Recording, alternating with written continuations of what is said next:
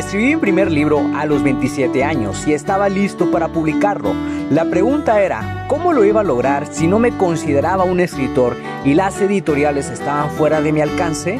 He creado este podcast para darte las respuestas que necesitas y las estrategias para lograrlo y asimismo compartirte mis fracasos, aprendizajes y éxitos como autor publicado y emprendedor. Si tienes un mensaje que compartir con el mundo y quieres convertir tus conocimientos, ideas e historias en un libro que la gente lea, sígueme mientras construyo una vida de la escritura.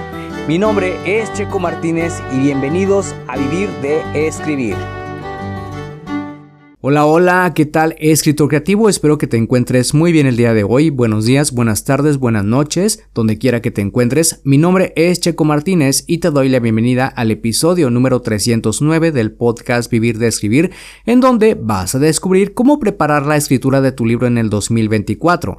Este es un episodio patrocinado por mis cursos Escribir con fluidez y lanza tu libro con éxito y estoy grabando este episodio el 11 de enero justamente a las 6 y cuarto de la mañana. Quiero hacerte una pregunta. ¿Te cuesta comenzar a escribir tu libro? ¿Sientes que no tienes todo lo necesario para arrancar con la escritura? Sin un plan efectivo, la escritura de un libro puede llegar a ser complicada. Por eso en este episodio quiero compartirte algunos pasos que te pueden ayudar muchísimo para que puedas preparar la escritura de tu libro en 2024 y que inicies con todo. Antes de comenzar con el episodio voy a contarte un poco sobre lo que estoy haciendo en esta última semana. Como te había comentado en el episodio anterior, en esta semana estoy trabajando todo el tema de palabras claves. Eh, hay que poner muchísima atención en todo esto porque justamente de hecho ya voy a hablar en un episodio posterior sobre todo esto que es muchísimo sobre lo que quiero hablar y quiero compartirte.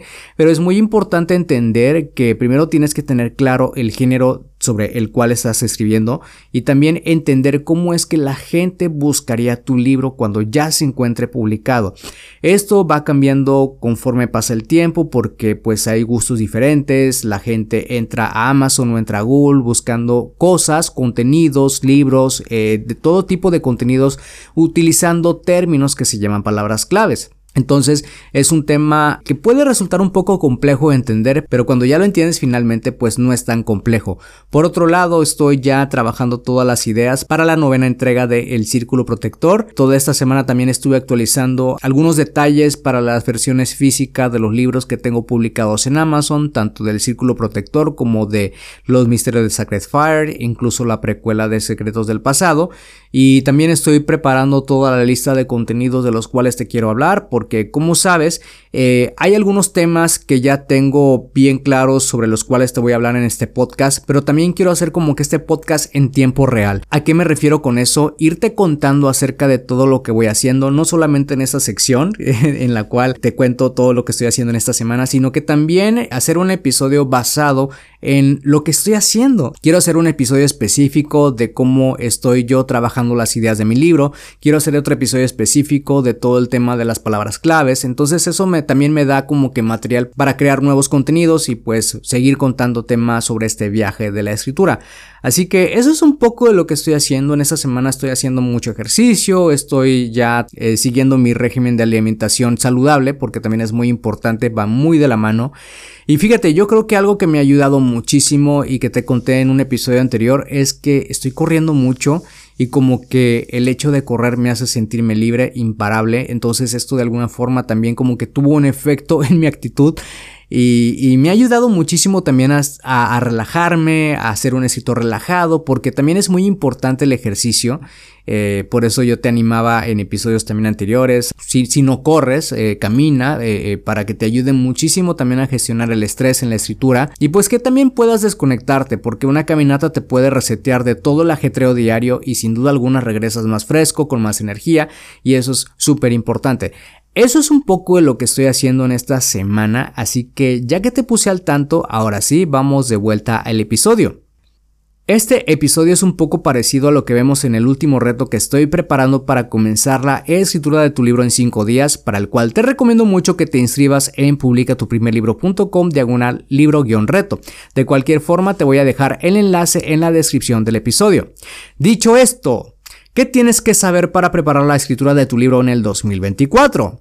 Lo primero que necesitas es una rutina de escritura saludable que ya te conté en el episodio anterior cómo puedes establecerla. Si todavía no lo has escuchado, entonces te animo a que vayas a escuchar el episodio 308. Si no lo has escuchado, entonces te animo a que vayas a escuchar el episodio 308, ya sea que decidas parar este episodio y después volver a él o hacerlo al finalizar este episodio. La rutina de escritura te ayuda con el tiempo y el lugar que necesitas para dedicarlo a tu libro.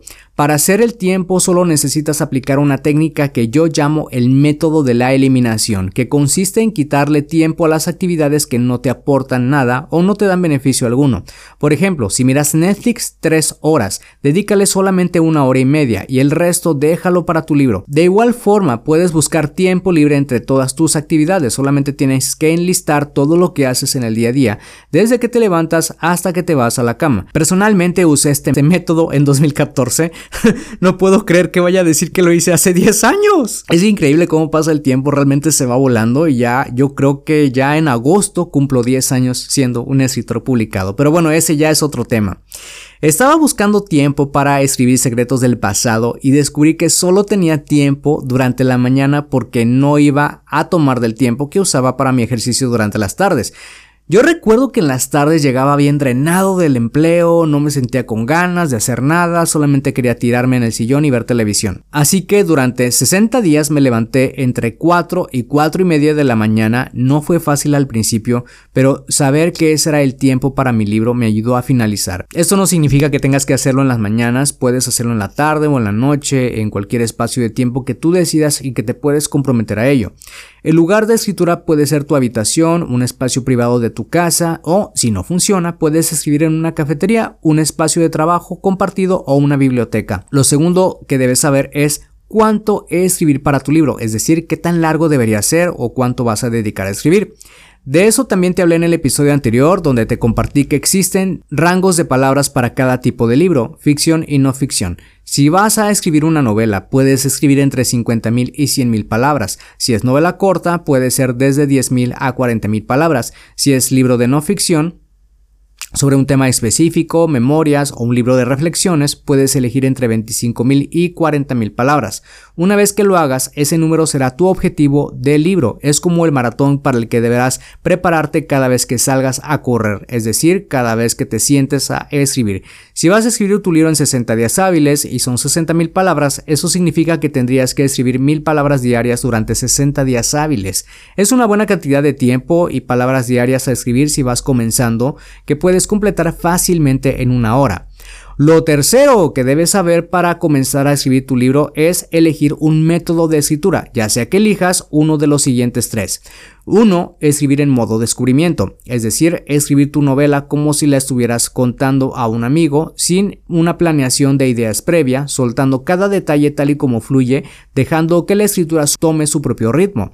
Personalmente yo disfruto este tipo de escritura combinado con una planeación previa porque así es como yo redacto los giros inesperados de mis historias que ni yo mismo veo venir al principio de mi planeación. Número 2. Escribir en modo planeación. Esta es mi favorita. Me gusta poner en papel todas las ideas que quiero abordar en una nueva historia para decidir cuál irá mejor con todo lo que quiero contar.